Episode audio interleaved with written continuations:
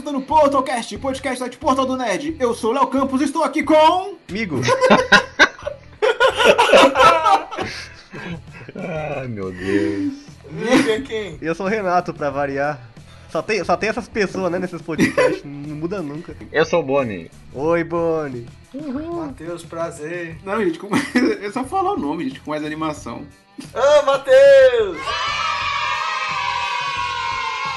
E no programa de hoje vamos falar sobre as personalidades que influenciaram a cultura pop ou também os nossos queridos corações. Logo após a abertura. Está começando Portal Cast.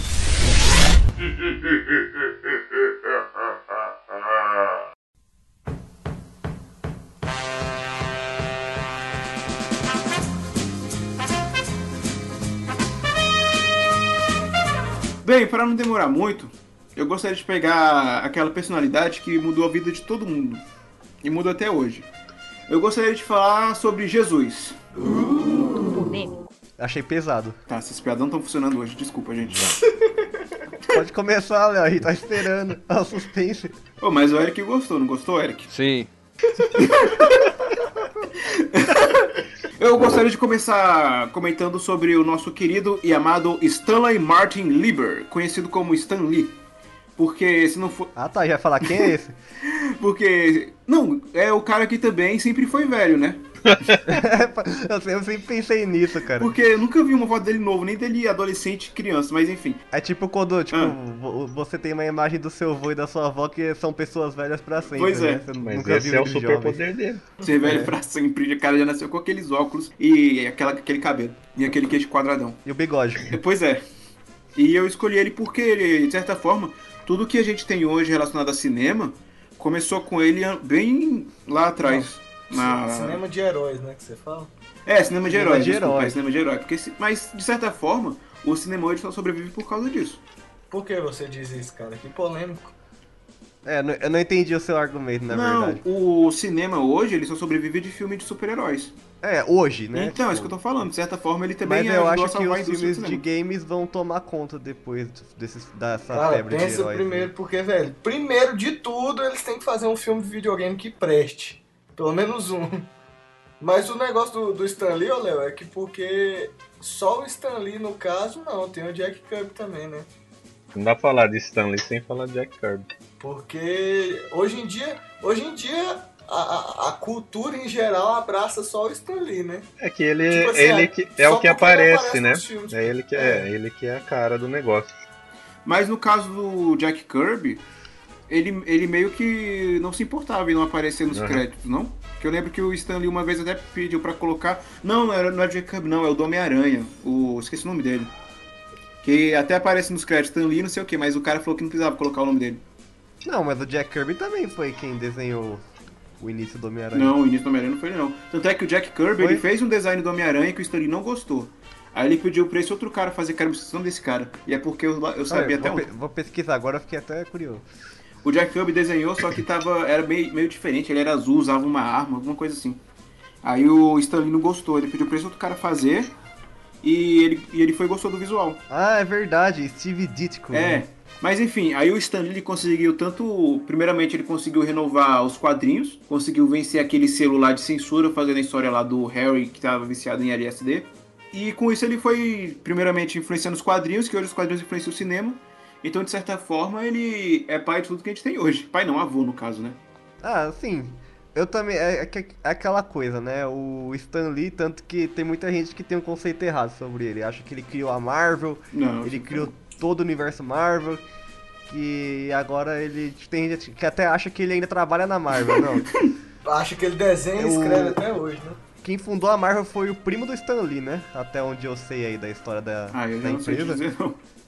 E o Stan Lee foi convidado pra trabalhar lá, ele ainda era tipo, na época quadrinhos era lenda urbana, ninguém lia, ou era tipo O desvalorizado Stan Lee, demais. então, pra era o famoso cara da Xerox nessa época aí. Ele, é, exatamente, ele não foi só. Ele não foi só, tipo, é, revolucionário em criar um universo tão vasto assim, onde cada personagem tem um significado muito grande por trás, é, baseado no- em reflexos da sociedade, mas também ele ele popularizou quadrinhos, cara. Ele que levantou, tipo assim, a DC também tava pau a pau ali, né? Mas os dois, as duas empresas cresceram meio que juntas. Tem até aquela aquela leve polêmica lá entre os fanboy. Quem veio primeiro, a DC ou a Marvel? Foi a DC. A DC veio primeiro. Então, a DC foi, ela foi fundada há um Porque tempinho o Super-Homem já tava na ativa. Aham. Sim, sim. A Marvel antes ela tinha um selo chamado, acho que era Timely Comics. O Stan É trabalhava Uhum. nessa É. época. Aí ele, colo... ele, ele começou na Marvel colocando o diálogo dentro dos balões. Aí depois Ah, ele é, foi. exatamente. Famoso estagiário, né? Cara, É, pois é. o cara Ué, que bota ele o começou de baixo. no- O diálogo, o, o, cara, um diálogo no, no, no balão. Pois é. Ele começou de baixo e conseguiu chegar até a presidência da Marvel pra você ver como é que é. Sim. Porque foi ele que levantou a Marvel, cara. A Marvel não era nada, não tinha um. tipo, já tinha heróis naquela época, mas não era, não foi ele que criou Uhum. e não vendia nada. Tipo, eles postavam em jornais, se eu não me engano, no início. É, os tal dos. Como é que é? Os pulp. Depois começou a postar os quadrinhos, que era naquela época era o quê? 5 centavos uma revista. Sim. Mas não, não, não pegou, daí depois que ele começou a, a observar assim, tipo, por que, que eu não crio heróis baseados nas pessoas ao meu redor e tudo mais? Tipo, os X-Men, ele se baseou em pessoas diferentes que a sociedade odeia porque são diferentes.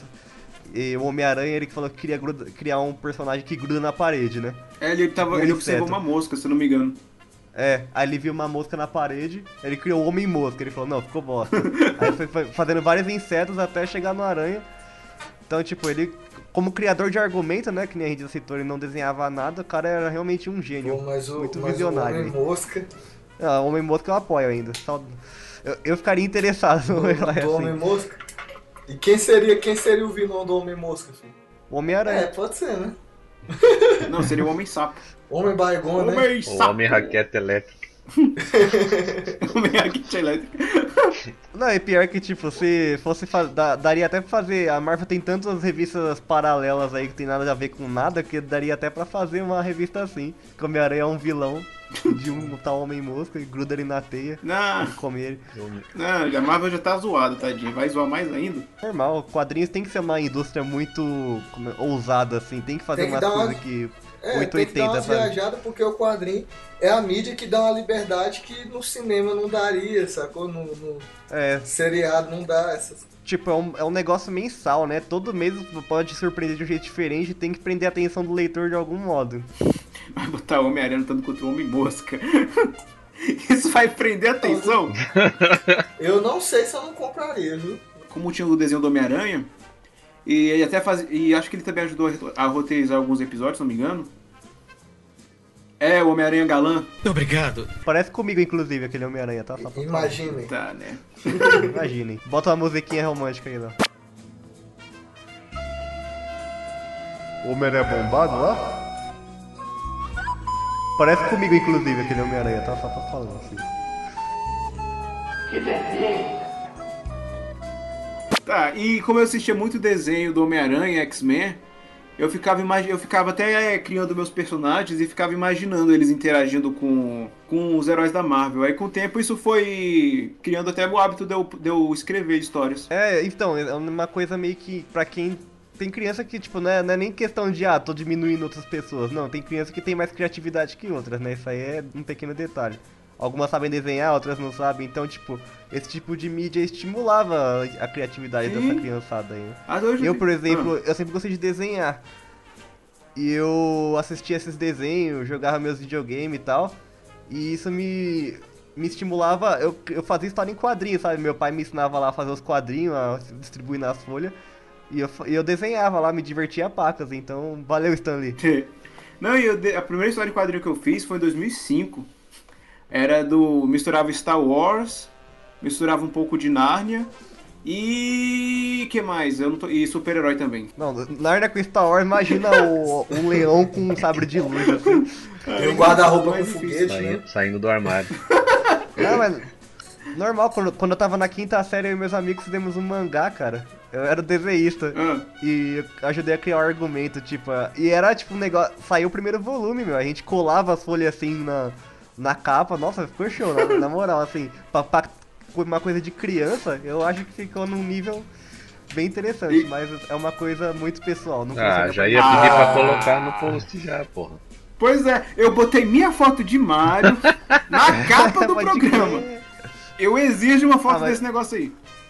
Eu falei zoando, né? Eu falei zoando e você levou muito a sério esse negócio da capa. Eu falei, eu sou meio ruim pra entender quando é brincadeira, quando é sarcasmo, quando é sério. Mas enfim, e qual era o nome da história? Era. meu, pra você ter noção, a gente não tinha nenhuma. ne- o nome do da obra mesmo a gente não tinha ideia, porque era um negócio muito louco, assim. Eram duas crianças que tinham. que eram filhos de bilionários, olha que clichê. E aí eles. Era uma, uma mistureba gigante de tudo que a gente assistia. Monster Rancher, Que massa. é, Digimon, Naruto principalmente, que a gente amava Naruto. Enfim, e aí tava naquela fase de começar a virar otaquinho, sabe? Sei. Otaku fedido. Ia com a bandana do Naruto pra escola. Meu É, Deus. isso, eu já fui. Eu também já. Eu, eu tinha 10 anos, não me zoa. Eu ti- pior- não, eu, eu devia ter uns 14 já na época. Ah, nossa, pô, aí não, aí não dá.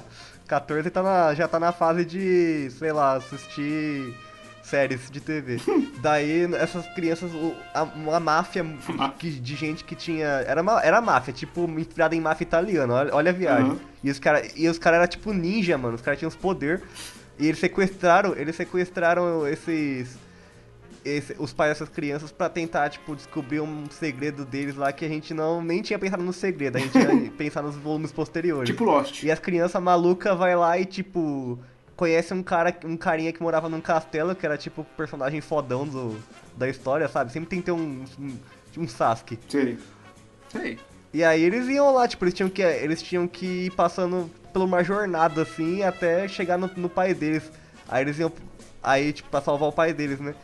E aí eles tinham que ir ganhando os poder, daí eles tinham que entrar numas dungeons, assim, inspirada em RPG, né? Aham. Derrotar o- os chefes, ganhar uns artefatos que dava poder pra eles, era bem louco. E na quinta série, eu também montei uma história com os meus amigos também, baseado na, nos, desenhos que, nos desenhos que a gente assistia. Só que aí já envolve Liga da Justiça também, não, tem, não chega a ser muito com o Stan Lee. Mas enfim, aí tinha um amigo meu que ele tinha aquele cabelo corte cogumelo. Aí a gente chamava ele de. Corte Cogumelo, também conhecido por um nome muito mais vulgar. Exato. Como, como é que é esse nome vulgar? Famoso ca- cabeça de Braulio. Ou cabelinho de piroca.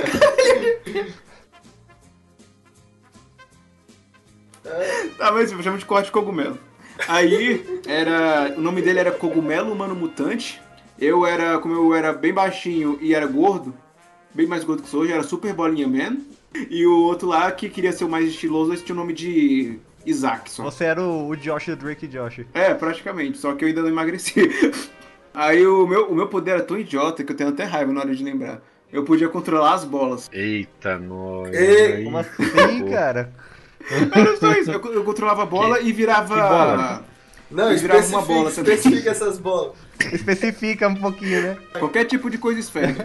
Era tipo, já viram aquele episódio da Liga da Justiça que a Supergirl e o Lanterna Verde vão pro futuro?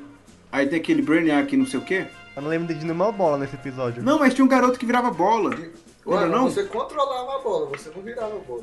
Eu também virava.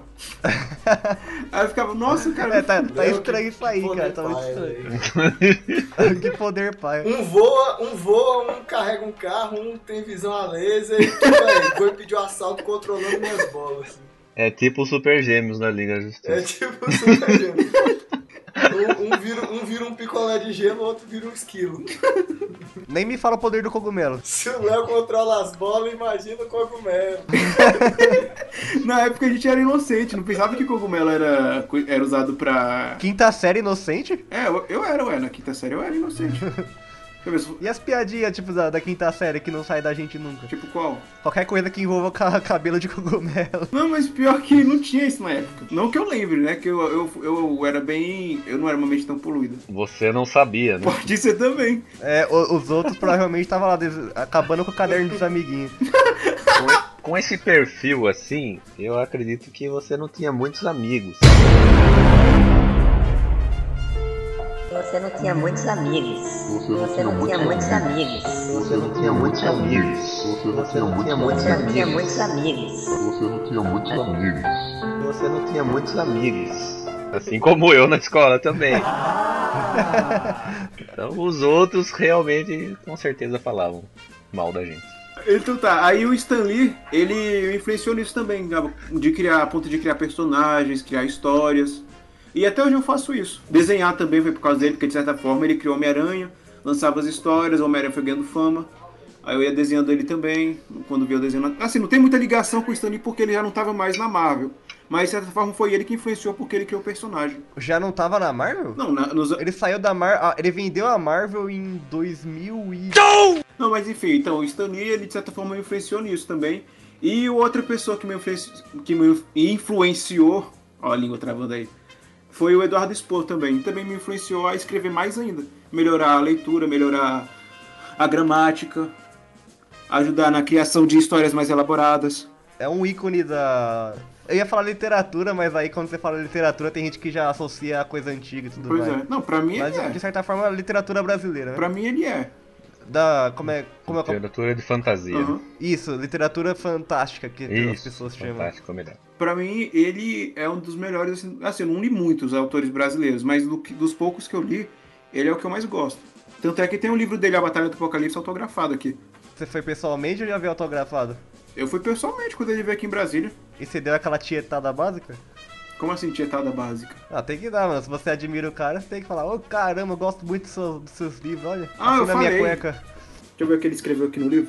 Eu pedi pra ele colocar. Paralelo Campos, PS, me convida para um Portal Cash qualquer dia. Ali botou assim, do mestre paladino para o aprendiz ou nada. É, eu acho muito, eu acho muito demais quando esses caras que vão autografar escrevem umas- essas mensagens, sabe?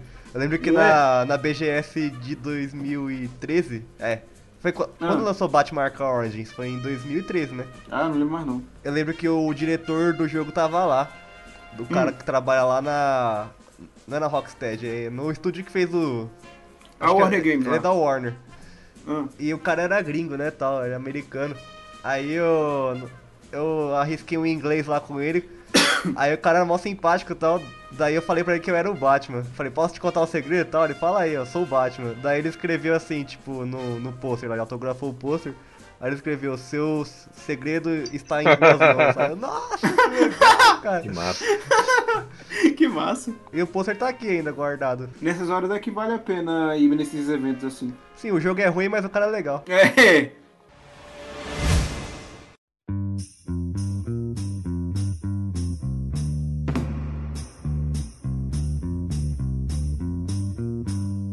Então, vou, vou falar sobre a, a Xuxa, não? Pessoa aí que mar, marcou que não? aí a, a, a, a, A natação. a- Sabia que ia vir isso. Pô, velho. Cara, eu lembrei daquele gif da Xuxa do programa dela que ela faz tipo, sabe o chifrinho com, com os dedos assim, daí mostra tipo o set do programa dela pegando fogo, todo mundo correndo. inclusive a gente tava falando sobre isso É com, muito com um bom. amigo meu hoje, velho. O Pelé, ele ganhou uma Copa com 17 anos, namorou a Xuxa e fez mais de mil gols. Zerou a vida três vezes, no hard, platinou. Imagina o perfil novanista, do jeito que tá. É, aí. Novanista. Beijo o pessoal do Alva aí que nos acompanha sempre. Então, gosto muito de cinema, né? Desde que eu sou mais novo. Um diretor de cinema, assim, que, que, que marcou muito. E que quando ele lança um filme eu vou assistir. É o. São dois. Zack Snyder. real. M. Night Shyamalan. São dois. É porque tem um eu não consigo pronunciar o sobrenome dele. Esse M. Night Shyamalan. Aí. E Chimbalaia. o... Como é que é? É Shyamalan? Como é, como é que fala? Cara, tem pra mim que esse bicho ele deve ter mais uns três sobrenomes, velho. Mas ele escolhe esse. É Irineu. pra, pra usar o nome dele, velho. Porque é o mais Não. fácil. o que é mais fácil. É, ele, sempre aparece no filme dele, né? Isso que é massa. Então, É. É, tem, tem dois, velho. Um é ele e o outro é o Tarantino, velho. Muita gente acha que ele é meio supervalorizado, que não sei o que, mas, velho, eu, eu gosto muito dos filmes dele. Eu acho violência gratuita, assim, uma coisa muito boa no cinema. E ainda assim, eu acho que ele consegue, por exemplo, o Django Livre, Django. Ah, velho, não tem o que falar de negativo desse filme pra mim, sacou? Ah, pronto. É muito bom mesmo. Os É. filmes dele, Nem, se não tivesse o nome dele escrito lá, você sabia que era dele. Você tem a marca dele, né? Exatamente. É. É tipo, É. muito sangue, muito Uma diálogo. trilha sonora bacana. E é Samuel. Jackson. E Samuel Jackson comendo hambúrguer. Mas então, você falou dele, ser super valorizado, é que tipo assim, o cinema ele é, um, é uma forma de arte, né? É, e, e tem gente que. Cada pessoa interpreta de um jeito. Mas o que faz ele se destacar é exatamente isso que a gente citou. Ele tem um jeito dele que é notável, sabe? E ele. E é esse tipo de diretor que consegue ganhar fama nesse ramo. Eu acho que é porque também. Tipo, se você não se destaca de algum jeito, quem que vai lembrar teu nome depois? Tem, Não, pois é. E é porque ele consegue. tem uns que se destacam por fazer um monte de explosão, né? Ele se destaca por fazer coisa boa. Exatamente. Então, mas até, até o lance da explosão do Michael Bay, tipo, tá, ele. A explo, se você falar de explosão, você lembra do Michael Bay, já é um jeito de Ah, você mas ficar eu- marcado. mas- já, mas então. é, é não sucesso, é sucesso, velho. Não é sucesso. É sim, Não, de é certa forma é. O Michael Bay, velho, é, é- é- Eu acho muito ruim. Principal- Principalmente Transformers, velho. Nossa, não tem. Não, não teve um que prestou. é, ele desistiu do Transformers. Tem sim, um e o três prestam. Um e o três prestam. Ele desistiu Não, do então, mas Transformers ele agora. desistiu. É tipo assim, é, é entrar na zaga no 7x1, sacou? Agora ele vai pra Tartarugas Ninja. Ai. Aí ele vai estragar com a infância ai, de ai. outra parte da sociedade. Mas o que, que né? ele vai explodir lá? Vai explodir a Megan Fox. Não, que exploda então. A Megan Fox é o Samuel L. Jackson. É, Exatamente. tem isso. Cada um tem o Samuel L. Jackson que merece. Só que por incrível que pareça, o Samuel L. Jackson tem o dedão da mão mais bonito que o da Megan Ah, Fox. isso é verdade. É uma coisa pra se Não, refletir. fala do Tarantino então, Bus. Pô, então, um dos filmes, assim, foi, foi o primeiro filme dele que eu assisti mesmo, assim, foi o Pulp Fiction. Assisti porque um colega meu falou assim, assiste aí e tal. E, velho, achei um filme muito bom.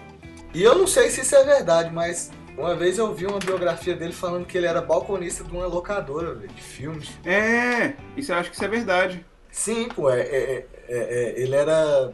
é, Você vê que a pessoa é velha quando existia locadora ainda. né? ele era balconista de uma locadora de VHS. Sim, sim. VHS.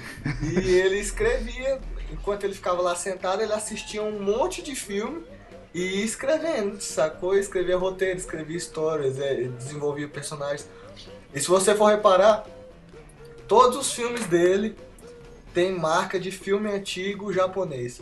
Se você for reparar, assim, grande parte dos filmes dele tem um- um- eu estudei até isso na, na, na faculdade, quando a gente foi ver um pouco do trabalho dele, que ele. A gente comparava cenas do filme dele, por exemplo, Kill Bill, e cenas de um clássico japonês. Um do lado do outro, você via que. Não, mas no caso do Kill Bill, é porque é praticamente uma homenagem a esse estilo de filme, não? Sim, mas igual. Não sei se vocês perceberam, todo, todo filme que tem aquela atriz do Kill Bill, que eu esqueço o nome dela sempre também, Uma não lembro o nome de ninguém, vocês sabem que é uma Você mata e esquece Enfim. o nome. Uma, uma, É. Inclusive, acho que ela não tá morta hoje, então... um homicídio. Não, vai matar. mano. É. Todo filme que tem ela do Tarantino, ela aparece descalça. Ele ama muito o pé dela, cara. E é feio, aquele pé feio que a gente já citou em outro podcast. mas rola um, um boato que ele tem um fetiche, né? É. Sexual de pés, tem isso também, pô.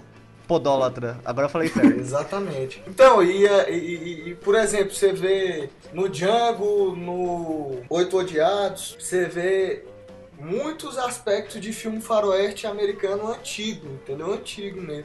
Tipo aquele.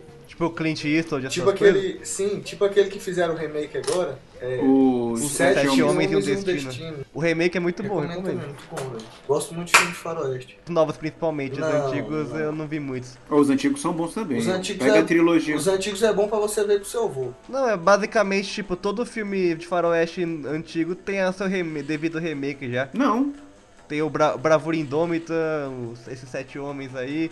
O Django, de certa forma, também é um, rem- é um remake. O Django é um remake.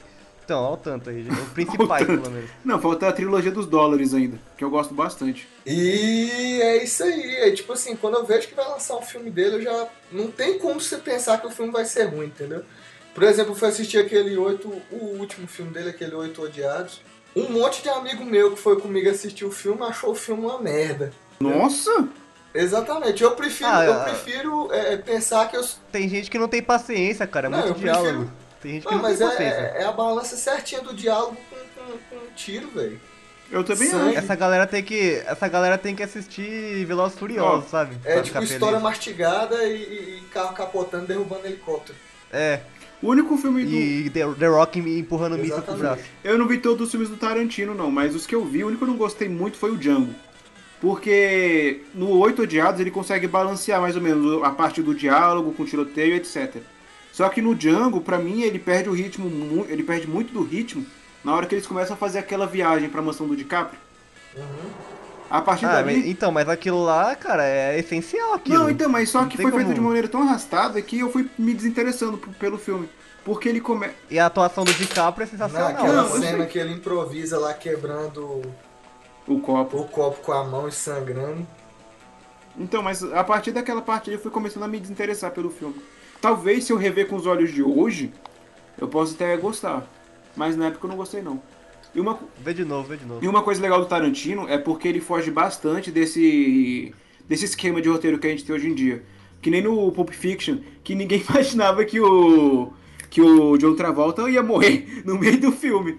Ah, Spoiler! aí, o filme é antigo, se ninguém É, viu, não... galera, tem uma regra aqui na- na- com, a, com a equipe do Portal Nerd, é que se passou 5 anos e tu não assistiu, você tá pedindo spoiler. Você não Pois é. assistiu Pulp Fiction ainda? Pelo amor Pois de é. Deus, hein? Você concorda com isso, Eric? Eu não. Porque, tipo, todo filme dele, alguém importante morre. Até no. Ah, não, mas esse não tem 5 anos, então não pode falar. Qual? Oito odiados. É, então, não posso falar porque Ah, não tá. deu 5 anos ainda. Tem no Netflix já, cara. Já pode, pode dar spoiler, tem no É, Netflix. se tem no Netflix também pode dar spoiler. Nova regra aí. Paga nós, Netflix. No Oito Odiados morre todo mundo. Então, já é uma, uma das regras do Tarantino é você não se importar com os personagens. Tem, tem uma coisa que eu acho massa também na- na- no Tarantino, no, no estilo dele, é que ele faz uma coisa que a Pixar faz também, e que aí a galera cria um milhão de, de, de, de teorias em cima daquilo. Que ele cria Ah, sim! marcas e coisas do Univer- universos compartilhados, né? É, ele cria um universo compartilhado dos filmes. Só que, tipo assim, não é que ele cria um, um universo compartilhado, é que ele usa elementos do, dos filmes em todos os filmes. Por exemplo, uma marca de hambúrguer, uma lanchonete, um- uma coisa assim. O, Só que o ele- Shyamalan faz isso também. Só que aí eles pegam e, e daí já criam teorias, né, de que um é o outro. Tipo, tem uma teoria que fala que o, o Django vem antes do, do Oito Odiados e o Samuel. Jackson é o Jamie Foxx. No caso, o Samuel. Jackson é o Django no Oito Odiados, porque seria o, o- seria assim, Django livre antes da Guerra Civil Americana. Não, Samuel. Jackson é o, é o escravo puxa-saco que morreu. Não, moço, mas é, é mais velho, mais velho, digamos assim. O Django mais velho. Entendeu? Eu entendi. Entendeu? O Samuel. Jackson é outro que sempre foi velho. É porque, é porque ele gosta do Samuel. Jackson, velho. Ele aproveita ele em todos os filmes. é que eles são parça também, né? De longa data aí. E quanto ao amigo do, do Tarantino, o Robert Rodrigues? Mas vocês não iam falar do Shyamalan também? Se o PS citou. Não, mas eu só falei do. do- só vou falar do Tarantino. Não, mas e, e o, o, o Robert Rodrigues, o que, é que vocês acham dele? Só por uma, uma... Só por causa do drink no inferno? Não, porque eu achei ele muito engraçado. O cara, ele dirige Pequenos Espiões e depois faz Machete. Um drink no inferno. Pequenos Espiões 3D Cara, marcou eu a acho- infância. Eu acho que, que eu acho que ele abusa de uma, de uma violência gratuita que não justifica na história. Só isso. Ai. Que não precisa, sacou? É tipo assim, é um filme que diverte, mas não é um filme que vai ganhar um Não, eu Oscar, sei, mas é engraçado, cara. Você vê que o cara faz filme infantil e de repente vai pro 18 mais. E, e olha que Machete 1 e 2 são bons. Não, aquele, aquele machete lá Eu acho mesmo, massa, pelo o amor um e o de dois. Deus. Não, é bom pra você ver, pra ser, é tipo assim, uma tarde de domingo que você não tá fazendo nada, você liga a televisão e tá passando na metade. Tem aquele, tem aquele ator mexicano lá que é tipo o Stallone mexicano. O Danny que não tem expressão facial. É o Trejo, né? Trejo, eu acho. Que ele fez Breaking Bad também. Apesar de ser uma aparição curta, é memorável. Ele fez. Ele também. Ele é a Megan Fox do. Não, ele é o Samuel L. Jackson. Porque ele aparece no Pequenos Espiões. Não, tem que começar o combo, né? É, ele é o, a Megan Fox, que é o Samuel. do, é o Megan Fox do, do Michael Bay. Que é o Samuel que é o Jackson Samuel do Jackson Tarantino. do, do Tarantino. Que é. é não, é e olha que é isso. Pequenos Espiões se passa no mesmo universo do Machete, porque o, o Machete é tio do, das crianças lá, que é parente. Não, e esse. É, pode E crer. ele, e, não, e ele é irmão do, do mexicano lá, do Era Uma Vez no México. Do Antônio É? Bandeiras. Olha lá o universo compartilhado aí antes da Marvel. Come gather round people wherever you roam and admit that the waters around you have grown. Admiro muito o trabalho do Alan Moore. Eita. Eita. Ele foi. Ele revolucionou o gênero de, de história em quadrinhos com uma narrativa muito mais tensa, muito mais adulta e uma com, digamos, até com as cores que ele escolheu, que ele não, ele não desenha, né? Mas ele participa de toda a produção da, da é HQ. verdade. Pra retratar as histórias dele. Inclusive com o Watchmen, quando ele lançou o Watchmen, Saúde. é. Nossa, cara, que bosta. Essa foi boa, né, Eric? Nossa, essa aí se superou. velho.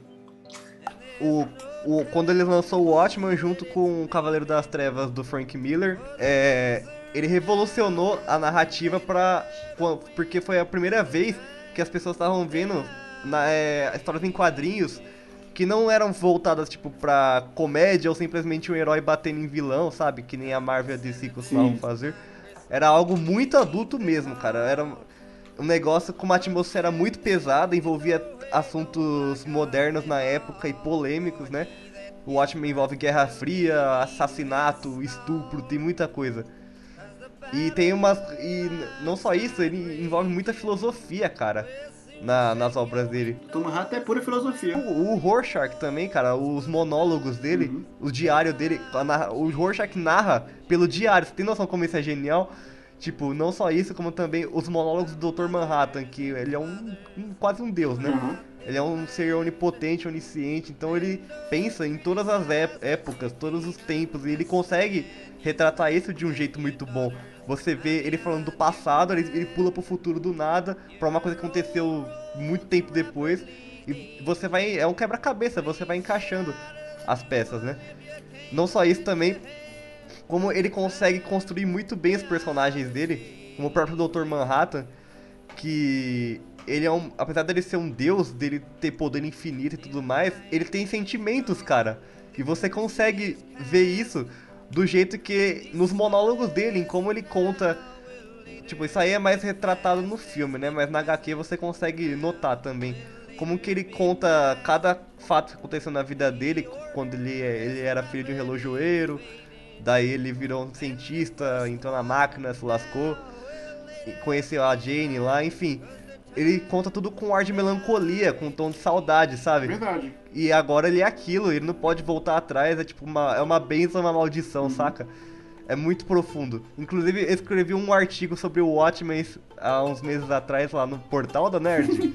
Quem quiser dar uma olhada lá, tá na aba artigos. Não, e o Watchman, a parte que eu acho mais legal assim, da história é quando o pessoal chega lá na parte do Ozymandias pra impedir o plano dele, aí ele fala: vamos deixar você fazer isso. Fazer isso, Rorschach? Não sou um vilão de quadrinhos. Acha que eu explicaria o meu golpe de mestre se houvesse a menor possibilidade de vocês impedirem o seu desfecho? Eu o pus em prática meia hora atrás. Aqui tem coragem. O Ozymandias, cara, é, na, na minha opinião, é o melhor vilão de história em quadrinho em geral, assim, mano. Ah, Não super. Até porque ele não é um vilão de história em quadrinho, né?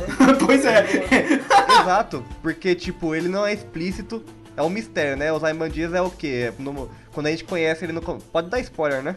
Pode, moço. Ah, velho, ótimo. Quando a gente conhece ele Pelo no amor de início, Deus. a gente acha que ele é só um herói aposentado, que é super inteligente e tudo mais, mas conforme vai passando a história, você vai vendo que ele arquitetou um plano onde ele nem o próprio Dr. Manhattan, que sabe de tudo, conseguiu suspeitar e impedir ele. Tipo, quando o Dr. Manhattan inventou, descobriu de o que aconteceu e foi prestar contas com ele, ele falou, ó, tipo, agora todo mundo acha que você já matou todo mundo aqui, milhares de pessoas aí, todo mundo vai se unir pra lutar contra você e a guerra acabou.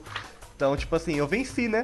Eu Uhum. instalei, a, eu instalei a paz em cima de uma mentira e vocês que se lascam aí, pelo menos eu cumpri meu objetivo. Então, tipo, é uma, o Watchmen é uma das poucas histórias que a gente vê o vilão vencer. Tanto que, Pois tipo é. assim, ah, você fala, ah, ele não é bem o vilão, ele tinha as intenções nobres, ele queria acabar com a Guerra Fria, queria instalar a paz no mundo. Mas ele fez isso matando milhares de pessoas, meu.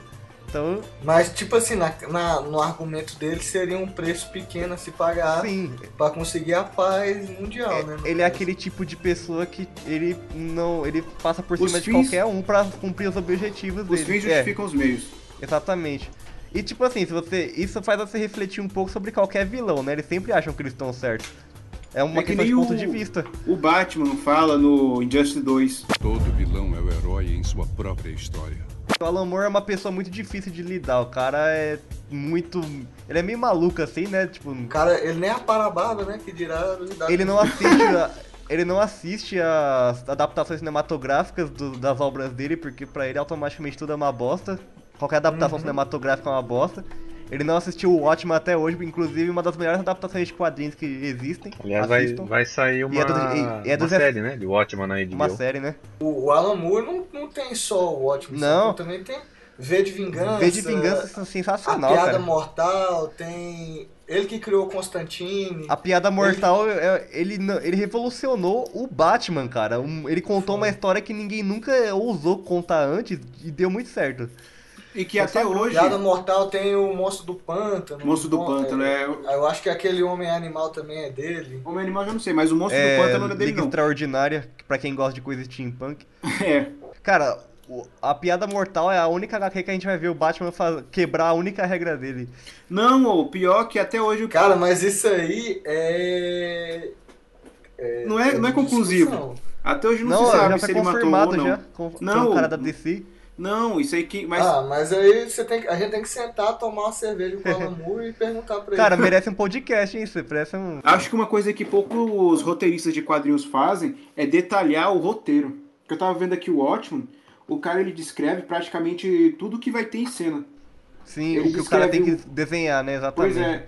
Isso talvez seja ruim pro, pro desenhista que praticamente vai ter que imaginar muita coisa, mas isso só mostra o quanto o cara é criativo e gosta de estar realmente envolvido no projeto. Isso só mostra, isso só mostra o tanto que ele é impossível de trabalhar junto. Deve ser uma pessoa é. insuportável, velho, de Imagina, você. deve ser, deve ser uma merda tu ser o ilustrador desse cara, filho.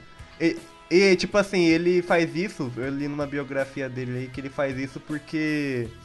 Porque ele não sabe desenhar nada, tipo, ele desenha muito mal. Então ele quer. Ele passa, tipo, ele só, só deixa os outros desenhar porque ele não sabe mesmo, sabe? Ele quer que a Exatamente, pessoa tipo desenhe assim- do jeito que está na cabeça dele. Tipo assim, é meio, é meio arrogante porque ele pensa que se for do jeito que o cara quer fazer, Vai ficar bosta. livre, é, tipo, vai desvirtuar do que ele Mesmo imagina. jeito das adaptações em cinema, né? Ah, não fui eu que É. fiz, é uma bosta. Exatamente. É, é tipo a arrogância. É, todo Mas gênio é meio muito arrogante, Bom, né? né, velho? Ele é muito bom. O Kojima também, o próprio Kojima, que é o, o gênio dos videogames aí, ele é arrogante pra caramba também, mano. É? Já viu as entrevistas dele? Não sabia dessa não. Desde a época do Nintendinho, cara, quando É, o Kojima, né, o Kojima- ele era o muito... Kojima é arrogante, ele dá era mega desconhecido, assim, quando ele fez o primeiro Metal Gear pro, pro Nintendinho, o 8-bit lá, ele... A Konami, por alguma razão, deu o projeto, o 2, que tem dois jogos de Nintendinhos. Do O Metal 2 Gear. não foi ele que. Ele não tá envolvido no projeto. É, passaram pra outra empresa à parte fazer, fizeram, ficou quase igual o primeiro, assim, muito semelhante, apesar que o jogo de Nintendinho dava mudar muito também, né? Aí perguntaram pra ele, assim, tipo, na, desde, naquela época já, quando o jogo saiu, o que, que você achou do jogo e tal, você não participou? Ele falou, um lixo. Só falou isso. Um lixo. No, no Japão, eles têm diferenças culturais muito, muito diferentes da nossa aqui do ocidente. Lá, se você sai de. Ele tá brigando com a Konami até hoje, é uma treta infinita isso. E se você falar mal de alguma empresa que você trabalhou antes, é considerado como se você estivesse querendo queimar a empresa, sabe? Na, é, publicamente. E esses tempos aí, ele tava fazendo uma entrevista com ele e perguntaram lá, tipo, falaram do Metal Gear Survive, que ele achava. E aí ele falou, ah, ele tentou ser imparcial, mas não- ele não consegue, cara. O cara tá indignado. Não consegue. Ele falou assim, ah, eu não tô envolvido no projeto, mas eu criei uma história sobre é, tretas políticas fictícias e reais e os caras vêm e me colocam zumbi na história. Que não tem nada a ver. A Konami Não, então- mandou uma carta pra ele, tipo, falando, ó, Você, para de graça, hein, cara? Você para de, você para de que- tentar queimar nosso filme aí, senão a gente processa. Mas no caso dele, até entendo, porque o cara ele cria todo o universo, todo o universo, cria os personagens, cria aquilo tudo pra depois estragar num jogo de survive. É, mano, mas é tipo, a já era, mano. Ele perdeu Metal Gear. Ele criou o universo, também. mas, tipo assim, já era, mano. O, esse, que quando você. Esse, pra, pra jogo isso é muito complicado, porque o cara que. A mente criativa não é dona da- do argumento. Quem é Sim. dono de tudo relacionado ao jogo é a produtora, a distribuidora. Então, tipo, Kevin Levin, por exemplo, ele criou o Bioshock. Bioshock é espetacular, a trilogia. Aí ele. Aí o Bioshock é da 2K. E o Kevin Levin não vai mais fazer Bioshock. Ele já falou que ele acabou tudo que ele queria fazer, linkou os três jogos, beleza. Ficou massa. Aí ele- a 2K começou a querer falar de fazer outro Bioshock aí. Ele falou, eu não vou participar. Mas, então, vão continuar com a marca dele aí que ele criou. Vão continuar usando, porque é mina de ouro, né? Aham. Não, isso É, acontece também nos quadrinhos. O Superman até um tempo atrás estava dando problema também. Ai, que susto!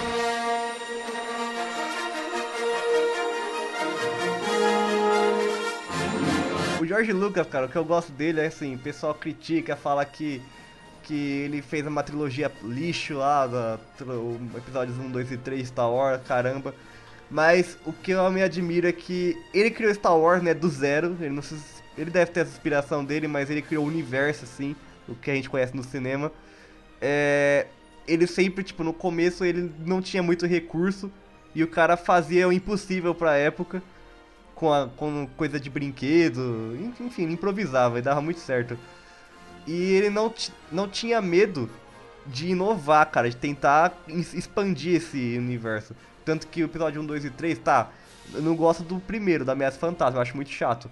Mas o, re- o resto eu acho legal até, tirando o, o lance do Anakin rolando na grama, capa de mel, eu acho tudo bastante legal. Porque de certa forma, deu mais profundidade, não só pro personagem, mas também pro universo dele. Ele não tinha medo de continuar fazendo as coisas, apesar das críticas, sabe? Eu acho ele um cara bem. bem cabeça, assim, pra. Ainda mais com a criação dele. Hoje não tá mais na mão dele, mas acho que tá em boas mãos Star Wars. Tão indo bem. Tomara que sim, porque por mais que eu não goste da, do Rogue One, por, assim, eu não acho ele uma história necessária, mas a Disney conseguiu fazer um bom filme com ele. O Rogue One é mais pra diminuir a. É mais pra diminuir a espera entre episódio 7 e episódio 8. Não, mas sobre o George Lucas, eu gosto. Ele realmente criou um universo bastante rico. E os, e os três filmes, embora não sejam tão. bo- Embora os dois primeiros não sejam bons, o terceiro, pra mim, é meu favorito até hoje. O terceiro, episódio É. 3? O episódio 3, pra mim, é o, é o meu favorito até hoje. Pra mim, é o meu Ah, é. favorito. Eu. Eu. é foda aí. Eu acho que o terceiro tem umas lutas muito boas, cara. Aquela Não. luta do General Grievous contra o contra o Obi-Wan lá em cima do lagar, da lagartixa gigante, acho da hora. O, o Anakin versus Obi-Wan no vulcão. Mas não só em luta também, mas como história. Eu acho que ele pecou muito no, no na ameaça fantasma, cara, porque as batalhas são muito. É muito chato de assistir, tem muita treta política que a gente não tá muito interessado, mas é necessário pro universo Star Wars, sabe? Ele não deixou lá por, por nada. A gente tinha que entender o, o golpe de estado que o Palpatine deu em cima da galáxia e tudo mais. no- nos filmes posteriores. Inclusive a ameaça fantasma é o Palpatine, né, no filme, porque É. não fica explícito isso, mas Mas eu acho que é porque o episódio 1, ele queria pegar um público novo. Por isso que ele tinha mais aquela cara de infantil. E, e, tipo, o, vil... o Darth Maul, cara, Darth Maul é um vilão muito interessante, é que ele não soube explorar direito, mas... É um vilão foda, mas teve uma morte bem bosta. É, morreu pra um padawan. Eu não acho ele tão interessante porque ele não é bem desenvolvido, ele só é um cara estiloso. Mas assim, tipo, é que pra Star Wars, o vilão não pode ser meia boca, cara. O vilão é a cara de Star Wars, sabe? O Vader carregou bastante, assim, Que carrega todo até vilão que fosse aparecer símbolo, depois sabe? do Vader ia ser muito complicado. Cara, mas eu acho o Kylo Ren fantástico, mano, na moral. Mas tanto é que o Kylo Ren, ele quer ser o Vader. É, é, tem isso. Então, sim, ele sempre viveu a, a sombra do Vader, mas eu acho o personagem, tipo, muito bem construído. O background dele é maneiro, sabe? Filho da Leia, do Han Aham. Solo, matou Sim, o mas pai. o background dele só é constru- bem construído por causa do que o Vader, do já, Vader. já trouxe. Exatamente. Então, mas o Kylo Ren é meu personagem preferido da saga, velho, sem zoeira. Gostei muito dele mesmo. Só pra finalizar a parte do George Lucas. O que ele fez o universo que ele criou, é, a gente notou pelo Despertar da Força, e até o Rogue One, que é um filme diferente, mas eu achei legal, é um universo que não é algo exclusivo dele, sabe? Se qualquer outra pessoa botar a mão vai ficar uma bosta, não. É um, é um universo extremamente expandível, tanto que existem milhares de jogos, livros e outras coisas relacionadas a Star Wars aí, que só enriquece a, o Aham. que ele criou, né? Pois é. Então, de certa forma aí, ele criou um legado que vai ser continuado aí por muitos e muitos anos. E aí todo mundo que for querer descobrir a origem vai estar lá o nome dele lá, o cara é imortal Só, agora. só alguém, Pois alguém é. só me explica por que no final do episódio 6 ele mudou o fantasma do Anakin, colocou o Anakin novo. Se o que morreu foi o Anakin velho, o Darth Vader. Pois é. Foi pra Ah, mas linkar a trilogia nova com a trilogia antiga. É uma Mas merda, não mas o. Obi-Wan é o velho. E a primeira vez que eu assisti, tipo, eu tava vendo lá o episódio 6 e já, tá, tipo, como eu não sou tão velho assim, eu já, eu já tava vendo a versão de Uhum. Blu-ray, né? Que era, saiu no Blu-ray de DVD. Chegou lá no final, daí aparece o Anakin jovem. Eu falei, não, peraí, aquele cara não tá no filme que foi lançado anos depois. Aí eu, eu, revi- eu comecei a pesquisar feito louco pra descobrir o que tinha acontecido ali. Aí eu vi a, a cena original. Ah, ele fez várias modificações nos filmes, né? Toda sem necessidade. É, fez. O, o Yoda ele melhorou no Ameaça Fantasma, que o Sim, Yoda era sim, boneco no Ameaça Fantasma. Aquele boneco ridículo, meu, muito feio aquele boneco. Não, mas antes o boneco do que o- aquele CGI mal feito. Não, mas eu, eu go- prefiro mil vezes o Yoda em CG, cara, na moral. Ah, não, é, tem que ser em CG por causa do episódio 2 e 3, né? Que aí ele já aparece mais em CGI, aí vai ficar bem diferente. Apesar que o Yoda de boneco deu pra representar muito melhor a velhice dele, né? Ele já tava um gagá já, né? Pois é.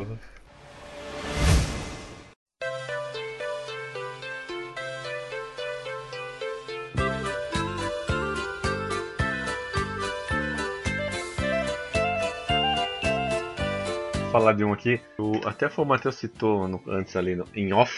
É um que marcou muitas, muitas infâncias e graças a outro mito da cultura pop, o Silvio Santos, ele ainda passa até hoje. Nosso querido Chaves, Roberto Gomes Bolanhos, conseguiu aí criar e- e não só um personagem, ele criou um- vários, vários universos, né? Porque Vários. tinha lá o Chaves, tinha Chapolin, aí tinha. Quando passava lá os piratas, eh, enfim.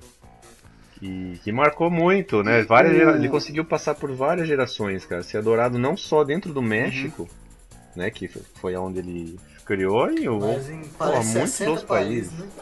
América Latina, É. ele é super. Ele, é rei aqui na América Apesar de, Latina, velho. de, tem de tudo que falam, que também ele é um cara muito difícil de trabalhar, arrogante, teve. Sim, é que tipo o Alan Moore do, Alan é, Moore do mexicano. teve. O Alan Moore com, com cacos, né? Mas a Alan gente Moore de sombreiro. Do- um bigodinho. O estilo de humor do Roberto Bolanhos, além, tipo, é. É. era inocente e tal, é umas piadas bestas, tipo Guardiões da Galáxia, que a gente dá risada. Mas, assim, eu- a gente vê muito do Chaplin nele, né? O Isso é Chaplin verdade. fazia uns negócios desse tipo, assim, transformar algo dramático, triste, em algo é, cômico. E, tipo, você parar pra ver, Chaves é muito triste, cara. Já parou pra refletir sobre o Sim, que é o Chaves? Chaves, Chaves faz umas críticas sociais à, à, à situação do, do México naquela época lá. Talvez até hoje.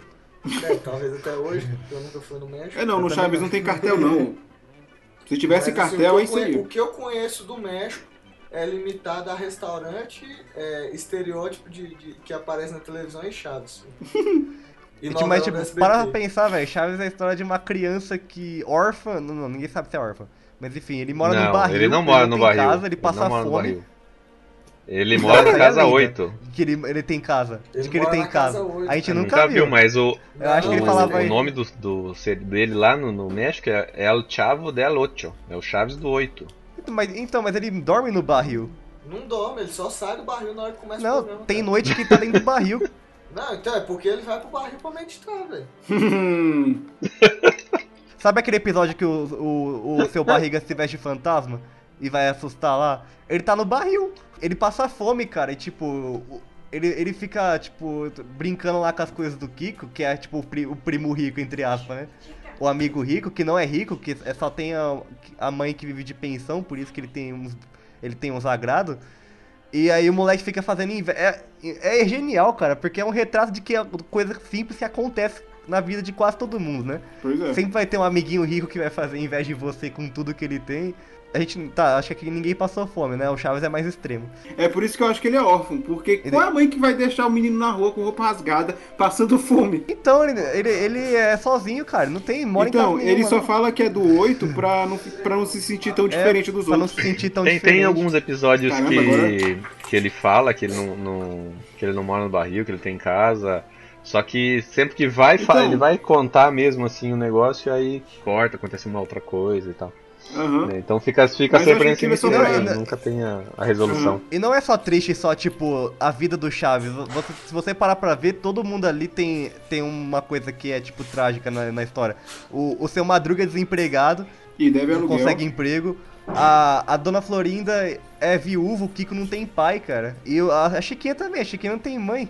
Todo mundo ali tem alguma coisa muito triste, sabe? A, a dona Clotilde é. Como é que fala? É ela é carente. Pois é. Ela, ela, tipo, sonha, sonha em casar e não consegue ninguém. Ela é apaixonada pelo seu Madruga e tal. Caramba, que coisa mais depressiva. E, a- e aqui a gente assistia pra dar risada, isso que é bizarro. Caramba! Eu nunca tinha pensado por esse lado. Sendo que é o lado mais óbvio, porque tem um episódio que mostra o pai do Kiko indo e nunca mais volta. É, tem isso. E tipo assim, pra completar, todo mundo ali treta. E ninguém tem uma vida de paz ali. O único episódio que eles estão felizes é o final do Acapulco lá, que foi o último episódio que teve o Kiko e o seu Madruga juntos. Que é, o- aí o Chaves cantou lá aquela música se despedindo deles, né? Que depois eles saíram do elenco. Aham. Acho que o único bem de vida ali mesmo é só sua barriga. Talvez nem ele, né? Divorciado, talvez viúvo. Caramba, meu Deus, o que tá acontecendo com o Chaves? Meu Deus, você, não- você nunca vai assistir comigo Não. nos olhos agora. Não, mas não- ele, não, ele não criou só Chaves, né? Teve o é, o X-Pirito, X-Pirito o que foi antes Chapolin. até, que deu, a, deu a origem ali no... Foi o primeiro. Tinha um programa do X-Pirito. Era o programa é, lá ele, no México, o seu né? Madruga também já trabalhava com ele. Aí depois foi entrando os outros, Chiquinha, Hum. o Kiko. E foi criou a, a Vila do Chaves ali. Pois é, e se ele criou É algo que tá até hoje, porque o cara realmente é um gênio. É, Chaves marcou.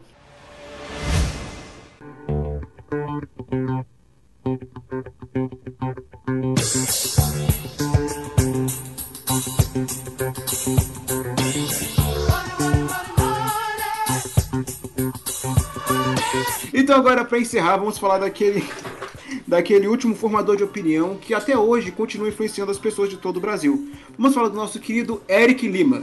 Você quer falar alguma coisa aí, Eric? É, obrigado, obrigado.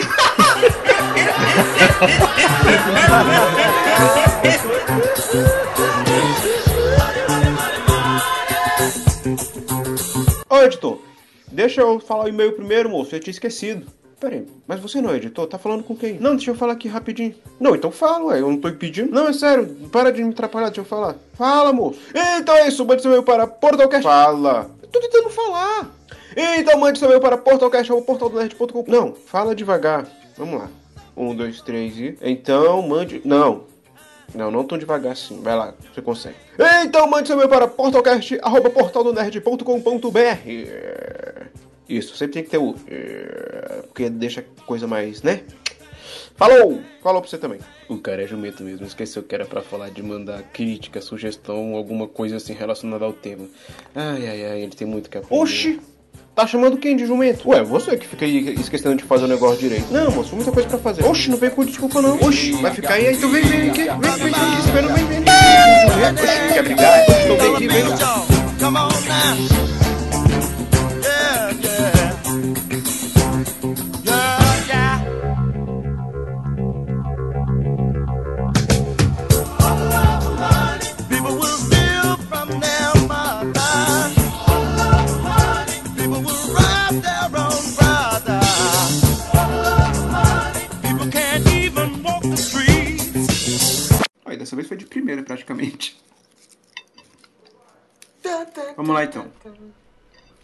Então vai começar com minha pessoa falando? Sempre. Tá bom então. Bem, então sem demorar muito, eu gostaria de falar sobre aquela pessoa que mudou todo mundo que conhecemos hoje. Gostaria de falar sobre Jesus. Caramba, achei você nem falou sobre o que é o tema e já. Achei que era sobre. Eu, eu falei no início! Eu falei no início, moço! Personalidades marcaram a cultura pop e mudaram nossas vidas e nossos corações. Você falou? Falei. Ah, então vamos droga. continuar, continua, continua. Você estragou minha piada de Jesus. Agora. Tá bom, vamos, vamos, refazer a piada então. Vai. Vamos, voz de surpresa, voz de surpresa, hein? Faz aí, Léo. Tá. Don't let it, don't let, don't let my